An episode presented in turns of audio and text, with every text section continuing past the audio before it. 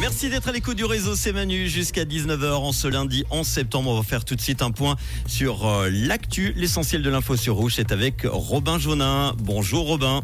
Bonjour Manu, bonjour à tous. Un élu lausannois ciblé par un courrier raciste est menacé de mort. Le conseiller communal Samson Yeman a donc trouvé cette lettre sur son bureau en ce lundi.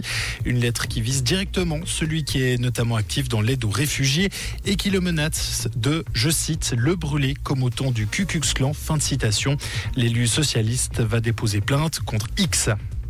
À Yverdon-les-Bains, l'une des zones du plan directeur localisé Garlac, le secteur sud-ouest, celui qui joute la baie de Clandy, doit être déclaré inconstructible. Il abrite en effet en son sous-sol des vestiges préhistoriques.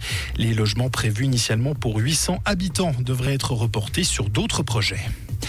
La loi sur la mendicité élaborée par le Conseil d'État vaudois ne va pas assez loin. C'est du moins l'avis du PLR qui propose de durcir le projet du gouvernement.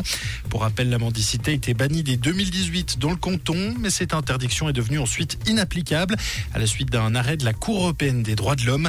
Le Conseil d'État a ainsi dû s'adapter et proposer un nouveau projet de loi.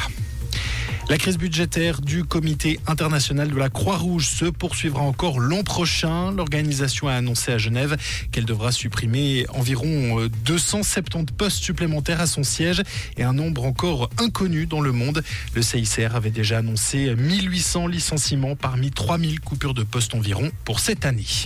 Et puis au Maroc, les secouristes continuent leurs recherches pour tenter de retrouver des survivants coincés sous les décombres de villages rasés par le puissant séisme qui a fait plus plus de 2500 victimes selon un dernier bilan.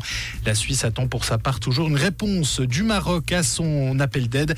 Une équipe de 8 experts du corps suisse d'aide humanitaire a été constituée et est prête à se rendre sur place. Merci Robin. Retour de l'info tout à l'heure à 18h sur Rouge. Comprendre ce qui se passe en Suisse romande et dans le monde, c'est aussi sur Rouge. Rouge du soleil encore, avec quelques averses isolées qui ne sont pas exclues en fin de journée sur le Haut-Valais. Il fait toujours chaud hein, pour un mois de septembre. On peut rester en t-shirt encore sur les terrasses avec des températures actuelles aux alentours des 29 degrés à Bussigny, Échalant et Aigle. La température du lac Léman est en moyenne à 23,2 degrés.